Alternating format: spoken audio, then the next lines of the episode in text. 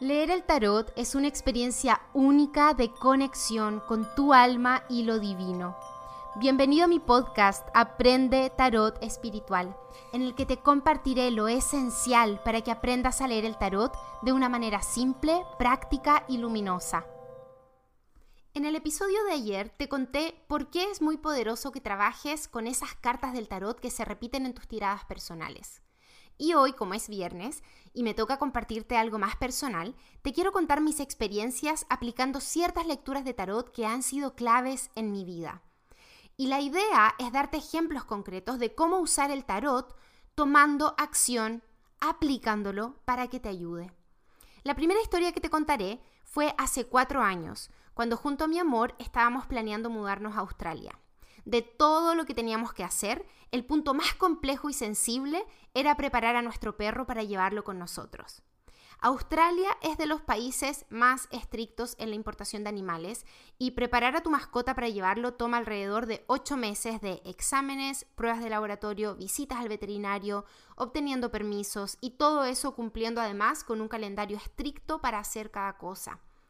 Para esto teníamos dos alternativas. O contratábamos una empresa que lo hiciera o lo hacíamos nosotros. Y con lo aprensiva que soy yo con mi perro, yo estaba segura que nadie podía hacerlo mejor que yo, así que esa fue la opción que tomamos. Al mismo tiempo, mientras esto ocurría, yo estaba dando mi primer curso de tarot, que en esa época lo hacía de forma presencial en mi departamento. Y recuerdo que un día estábamos practicando tiradas y una de mis alumnas estaba practicando conmigo y la pregunta que yo hice fue acerca de cómo estaba llevando este proceso de preparación de mi perro para viajar. Yo convencidísima que lo estaba haciendo súper bien. Y la carta que sacó fue el 7 de copas.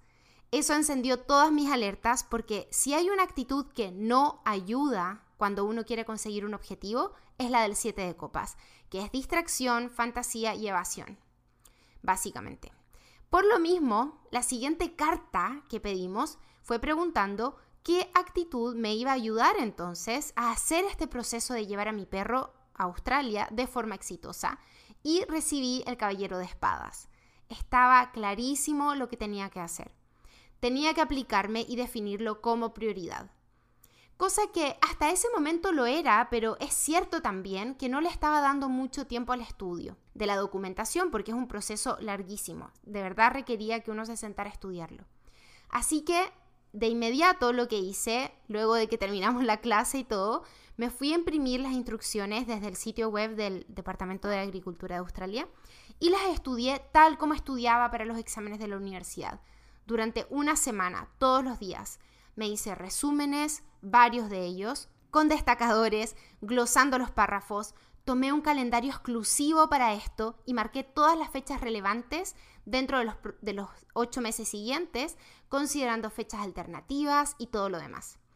Andaba con los apuntes en mi cartera para todas partes y cada vez que tenía un tiempo libre los leía, los repasaba, estudiaba los detalles, todo esto aplicando esta actitud del caballero de espadas.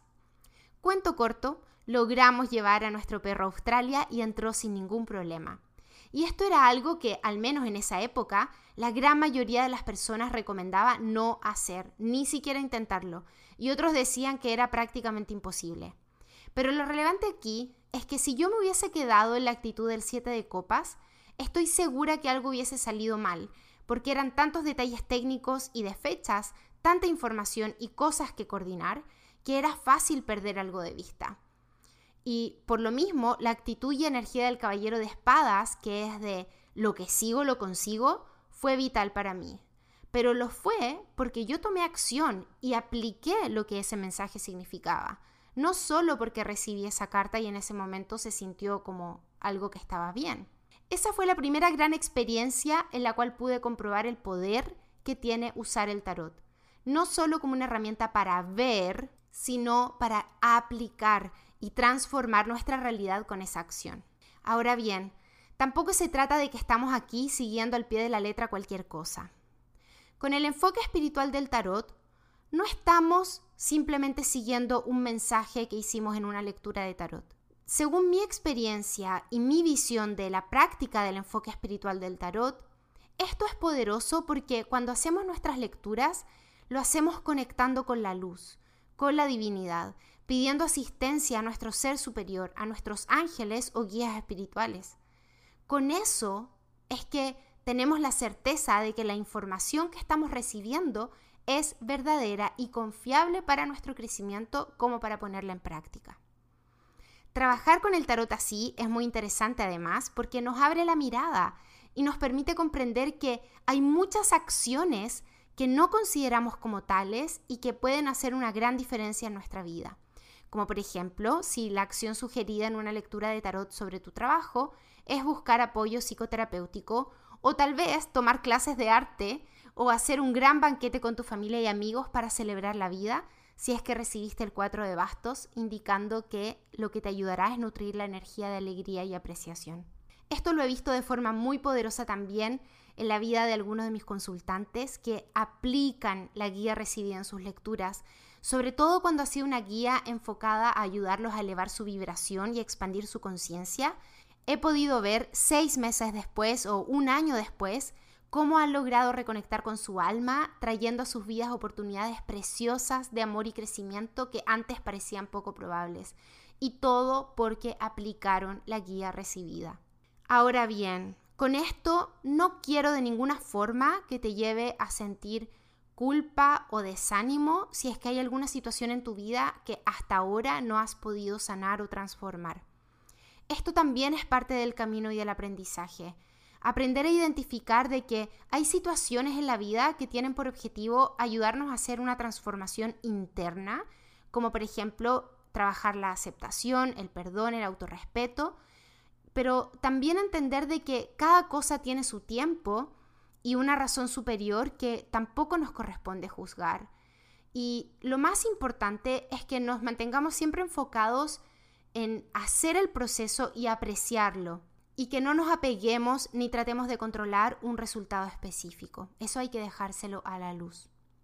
Por eso te comparto todo esto siempre para aportar a tu proceso, que es lo que realmente nos ayuda a crear una vida expansiva, amorosa y plena, abriéndonos al crecimiento potencial que tenemos, abriéndonos a disfrutar la vida, a conectar, a entregar el corazón a este momento y no como una forma de incentivar el control sobre las cosas, ni buscando manipular la realidad para satisfacer los deseos del ego.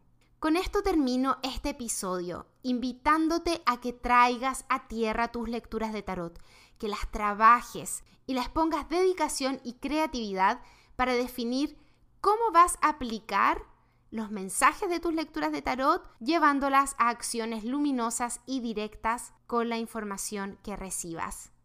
Y con esto te deseo un feliz fin de semana y hasta el próximo episodio. Y como siempre les digo, lo mejor que el tarot nos entrega es lo que obtenemos de poner sus mensajes en práctica. Así que te invito a experimentar con lo que aprendiste hoy y te espero en el próximo capítulo de este podcast Aprende Tarot Espiritual.